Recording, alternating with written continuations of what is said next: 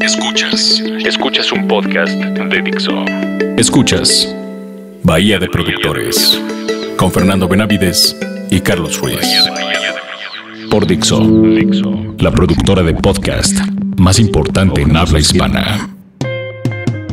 Bienvenidos antes que nada a un programa más de Bahía de Productores, este bonito programa donde nos dedicamos a ñoñar sobre la producción de los discos. En esta ocasión, Salvador Castañeda, ¿cómo estás? Hola, muy bien, buenas tardes. Carlos Ruiz. Muy bien, muy bien, Mimi, gracias. y Javi, que la verdad este, no pudo venir el día de hoy, pero eh, seguramente es porque le hacemos el feo a sus discos, que luego coge puro ruido, ¿no? puro ruido. El día de hoy hablaremos de un disco muy especial por su virtuosismo, porque es un disco que está perfectamente em, traducido de la cabeza a lo físico, al terreno físico. Y es el disco Perspective de Jason Becker de 1995. ¿Qué opinión tienen al respecto?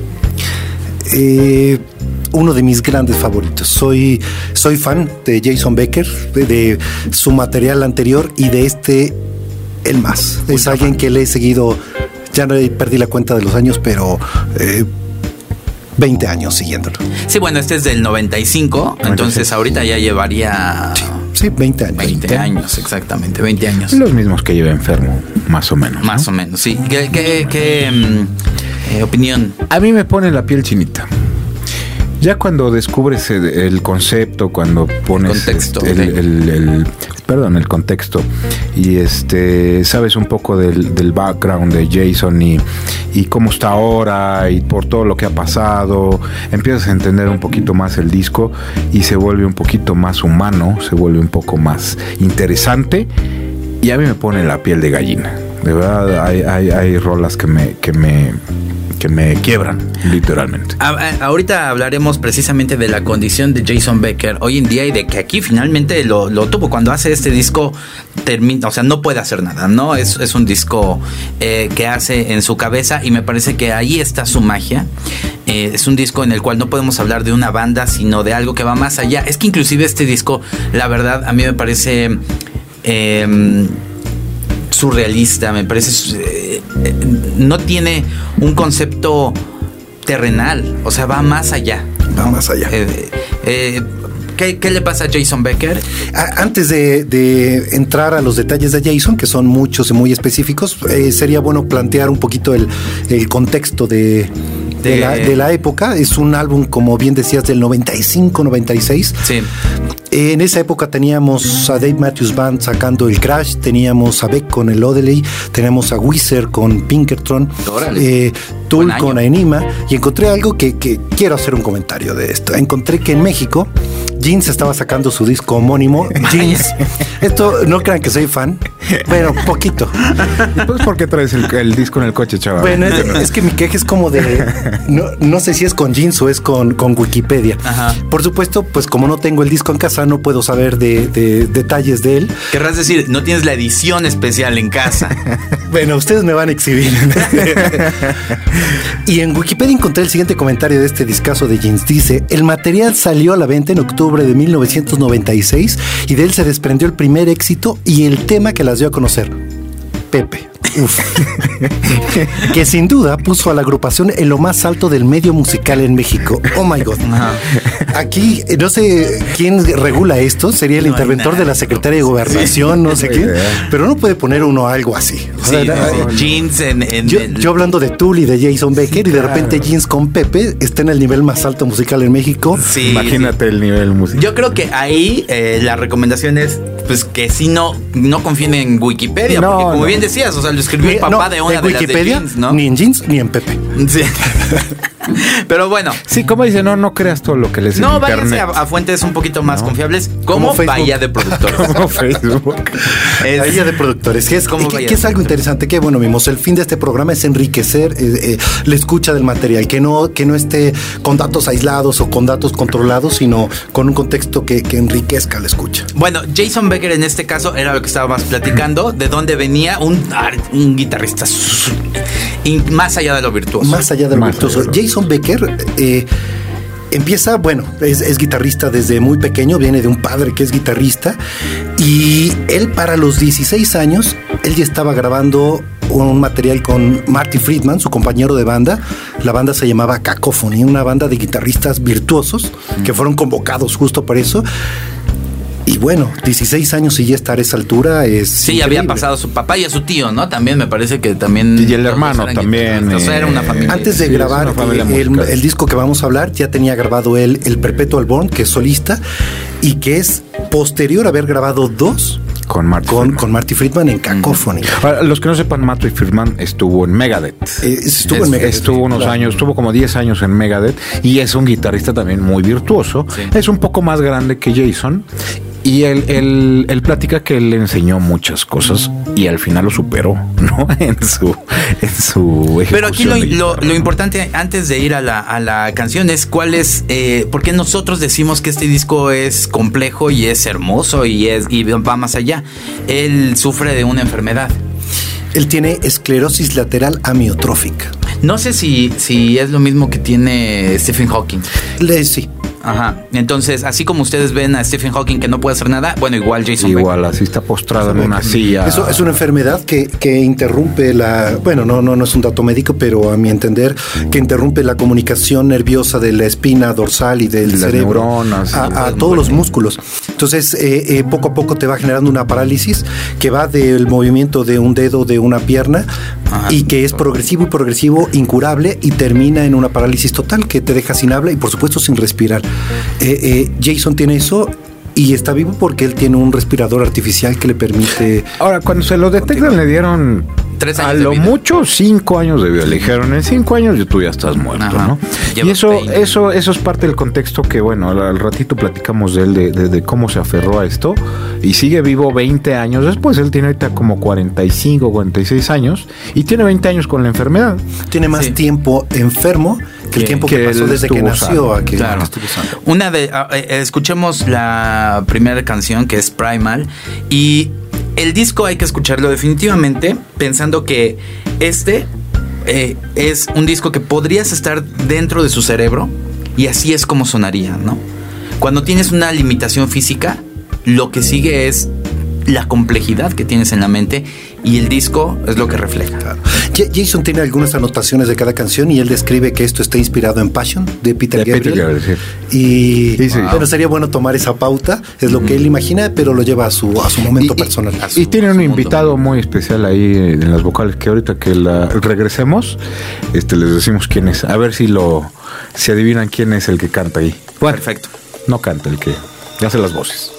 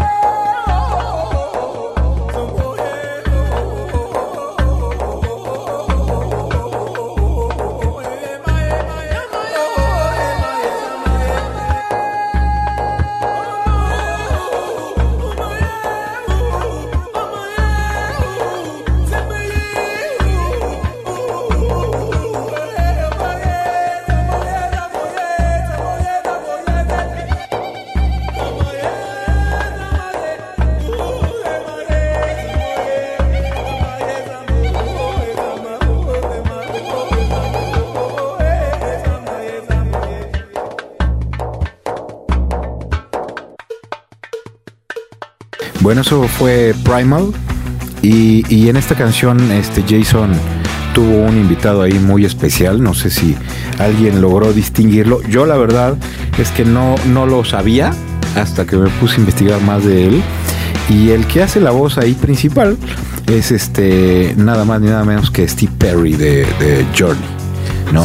Que le da una, una riqueza ahí, este, aparte del sonido tribal y como dijo Chavo hace rato que está inspirado en, en el disco Passion de Peter Gabriel, si alguien lo ha oído, pues es un sonido muy tribal, muy asiático, muy, mucha percusión, mucho. De ahí se agarró este Jason y, creó esta gran canción. Y, Steve Perry terminó haciendo ahí la voz principal.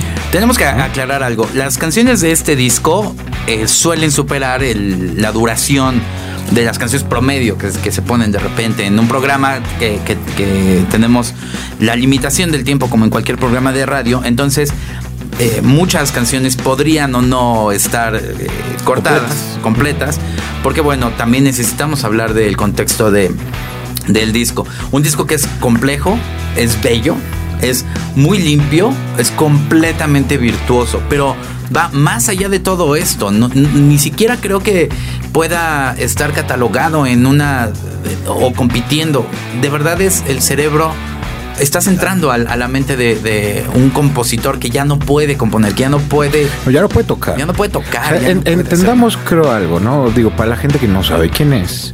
Jason Becker fue un guitarrista muy, muy, muy virtuoso. Un velocista de estos tipos Steve Bass, tipo Job y superior, ¿no? O sea, sí, de hecho fue considerado el mejor guitarrista en el sí. 93. En, ese contexto, que, además sí, aquí hay que apoyarse mucho en el material de video. En la red van a encontrar cantidad de momentos de Jason Becker sano. De chavito. Y, claro, haciendo unas cosas alucinantes que, bueno, son, son circenses. Eh, eh, Jason, en, esa edad de la que platicábamos, a los 17, él lo invitaron a formar parte de la banda de David Lee Roth. Iba a sustituir a Steve Vai. para que se imaginen, eh, la calidad. si Steve Vai nos parece un gran guitarrista, bueno, el sustituto de 17 años en ese momento era Jason Becker. Es ese tamaño de guitarrista.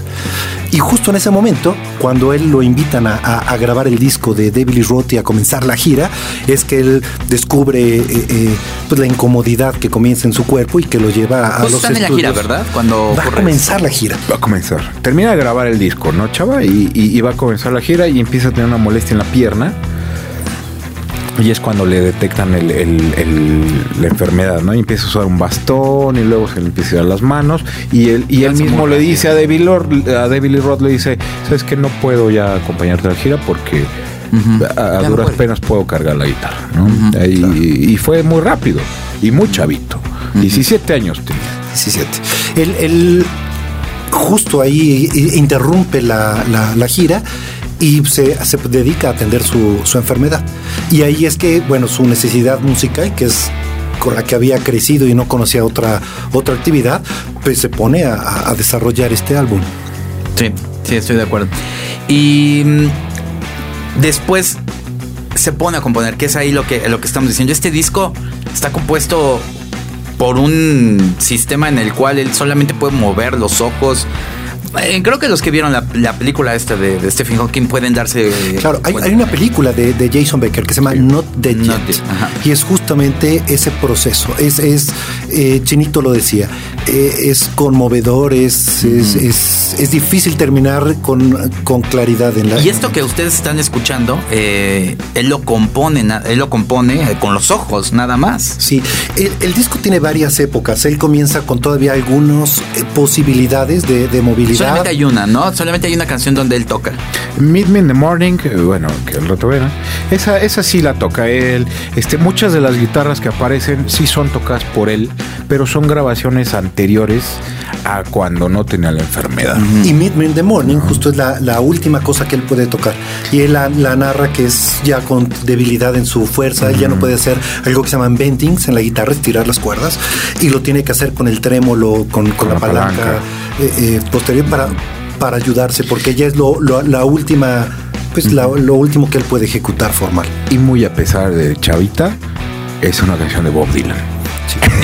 Pero es increíble, yo me quejo de Bob Dylan y uno de mis héroes musicales, y en alguien pensó para cerrar su disco eh, eh, que le cambió la vida, es en, Bob Dylan. Así que él no puede estar equivocado y me retracto por este programa, solo por este de ah, Bob Dylan. No es necesario, no es necesario. Oye, este, ¿con qué canción nos vamos? Nos vamos a ir con Higher con Higher, que es una gran canción, que por cierto, nada más una anotación, eh, nos llegó a la, al Twitter de Bahía de Productores, que es Bahía 105, una de las, de las canciones, de los discos que nos pedían que habláramos de él es Blood on the, eh, Blood on the Tracks de Bob Dylan. Por cierto, eh, nada más lo pongo sobre la mesa y me parece que sí es un Va a haber discusión ahí, vamos a votar. Discusión. Entonces vayamos... Vamos a votar por él. Vayamos con Higher eh, y ahorita regresamos después de, de esto a hablar del disco Perspective de Jason Becker.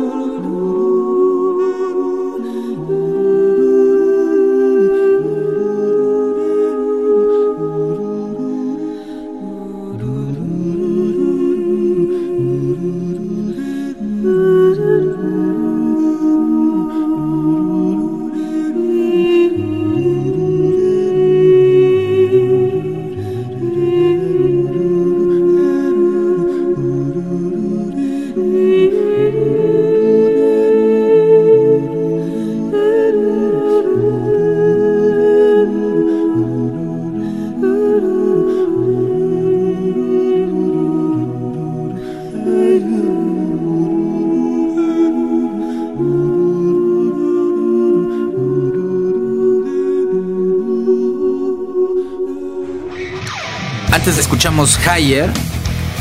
¿Y qué es lo que tenemos que decir sobre Higher? Higher es un tema que, Jason compone inspirado en Bobby McFerrin y en su grupo que lo acompaña a Bobby. Mucho, muchas de las cosas que hace McFerrin en sus discos está formado de algo que se llama la voicestra. Exactamente. Que es, que es una, Como la vocal cresta, digamos, aquí, ¿no? En castellano. Como, claro, todas esas instrumentaciones que se hacen con sonidos de, voz, con sonidos humanos. Eh, Bobby McFerrin, que es un, campeón en ello, se apoya en la voicestra. Y Jason utiliza, de hecho, parte de los músicos de la voicestra. Es lo que te iba a decir, o sea, sí, sí tiene participación realmente de esa. Y, pero lo desarrolla una forma, como bien lo escucharon, pues de canon. Pues es muy, como lo haría este eh, Sebastián Bajo. Hay una cosa que me parece rara. no tiene guitarra. No. No, son puras voces. Aclaración para los escuchas. Esto es un disco de un guitarrista. pero donde lo que menos hay probablemente sean guitarras. Hay otros recursos y esto es lo que lo pone a él como un compositor y nos desprende de, la idea de guitarrista, nos pone en el papel de músico, de músico. integral. Aunque la verdad sí siento que todo el disco está guiado por la guitarra. O sea, aunque es un disco orquestado y que tiene una infinidad de recursos que solamente se pueden llegar cuando tienes una limitación y no queremos tenerla como la de él, me parece que sí, sí es una guía. Tal vez porque él era el instrumento que ejecutaba, vamos. no, y hay que aclarar lo que, lo que decíamos, es jovencito. Bueno, él tiene, él, tiene, menos de 20 años, él no estudió música formal. él, era de oído. Y ahora, una cosa muy interesante de este disco es que va del barroco hay una rola por ahí que es totalmente de cine, cinemática, es un score de una película. Va este, al canon, al blues, al progresivo. De repente tiene unas guitarras ahí con unos solos espectaculares. O sea, eh, eh, eh, es, un, es una gama de, estilos que solo de verdad alguien cayendo en la genialidad puede, puede lograr en su cabeza. Y el compositor es guitarrista, pero hay más que ejecución de guitarra en el disco. O sea, hay cosas como Sí, el disco, entre algunos de los géneros que tiene, está el metal neoclásico, el rock instrumental, música barroca, world music, blues, blues rock, avant-garde metal. O sea, tiene una, una, eh, una, de las cosas que ahorita estábamos platicando es que con este disco, eh, cuando una rápida introducción. Eh, nosotros aquí en Bahía Productores tenemos muchos años de conocernos. Salvador Castañeda a mí me dio clases de audio y una de las clases que tomaba y que, que él, él daba era imaginarse las cosas que, que pasaban, o decir las cosas que pasaban por tu mente cuando escuchabas un track y nos ponías un track de Dream Theater.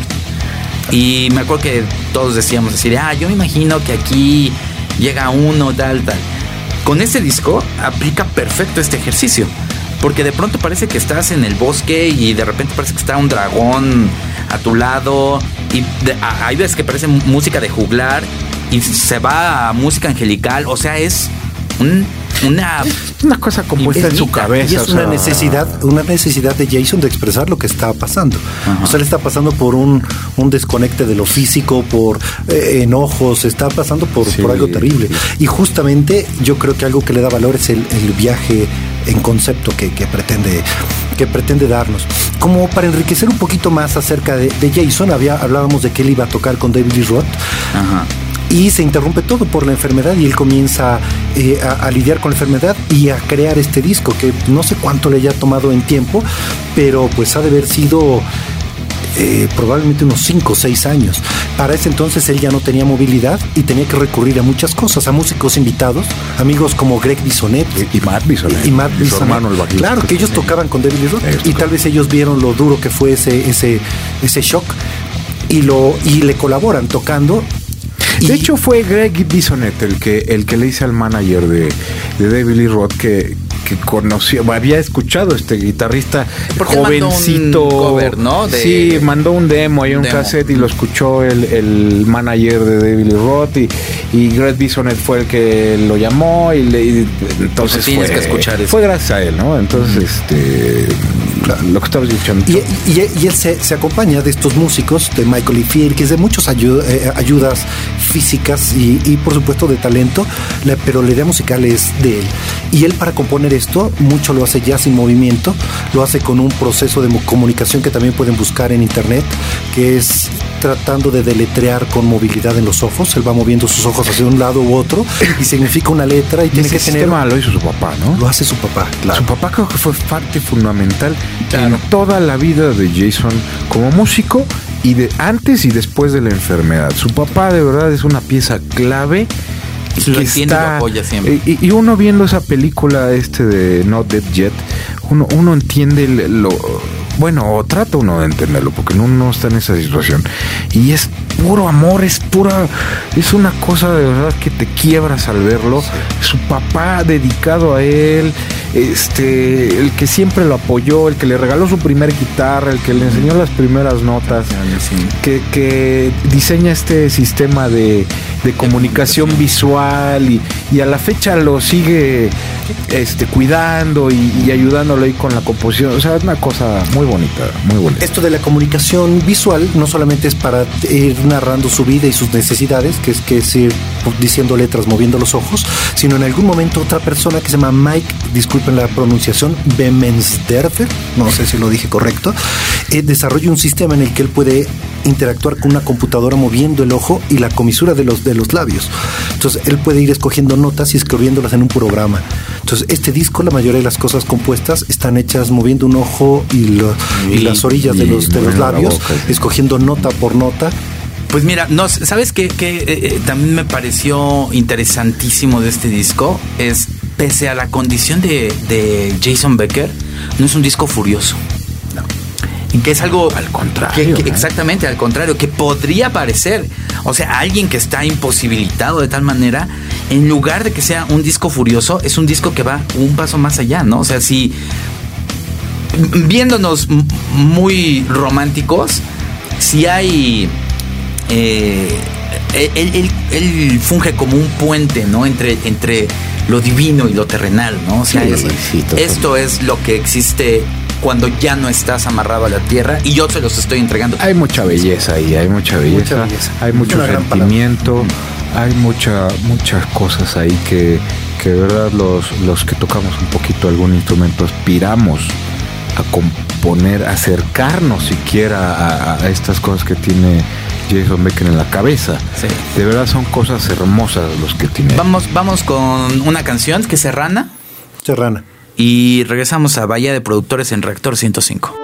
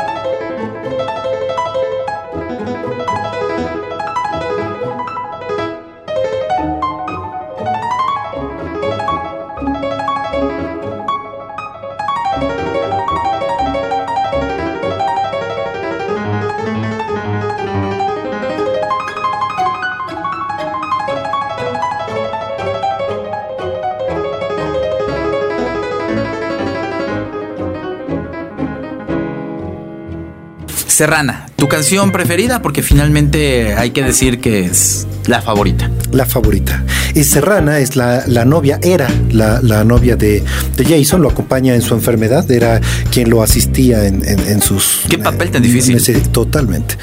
Eso es amor. Y cuando la oyes, digo, no, no, no corresponde. No estarán de acuerdo conmigo que, yo lo creo son fuegos artificiales, ¿no? Es este, así la veía él, ¿no? A ella. Ay, qué triste, ¿no? A, la, quiebras, ¿eh? a, la, fecha la relación, pues ya no es de pareja, pero existe. Claro, son amigos. Sigue, sigue ahí. Y como un detalle de la canción, tiene momentos pues muy nostálgicos, como la guitarra que escuchan al inicio, es una guitarra tocada por su papá y ejecutada en reversa. Sí, que... Y tiene ahí una trompeta MIDI eh, súper fea. Esa trompeta MIDI es, está tomado de uno de sus solos de cacofonía. Entonces, eh, está, es una ejecución creada en guitarra, tocada en trompeta, trompeta, trompeta sintetizada. Y aquí es donde entra una herramienta bien única de, de de producción. Que es el sinclavier. Pero eh, eh, eh, antes de hablar del sinclavier, para que no se me vaya esta, esta idea, la verdad es que el sonido no está a la altura de la composición, hay que ser muy sinceros. también estábamos hablando en 1995 cuando las voces de los sintetizadores a todos nos parecía lo más fantástico del mundo y que creíamos que el futuro, lo dijimos en el programa pasado, pero eh, sí, yo me acuerdo que en, la escuela de audio decíamos, no, es que suena real. Y no sonaba real, ¿no? O sea, pero creíamos que sonaba real en ese momento. Y todos creíamos que, ya no íbamos a necesitar nunca una orquesta, que todo iba a salir de. Sí, eso era porque estaba al alcance de todos, ¿no? O sea, sí, sí, claro, está bien. Está bien padre. Yo, yo, no encuentro una diferencia entre esto. Y el, y el disco, este, Perspective, tiene mucho sonido de sintetizador que lo ubica también en, en un espectro muy limitado sonoramente hablando.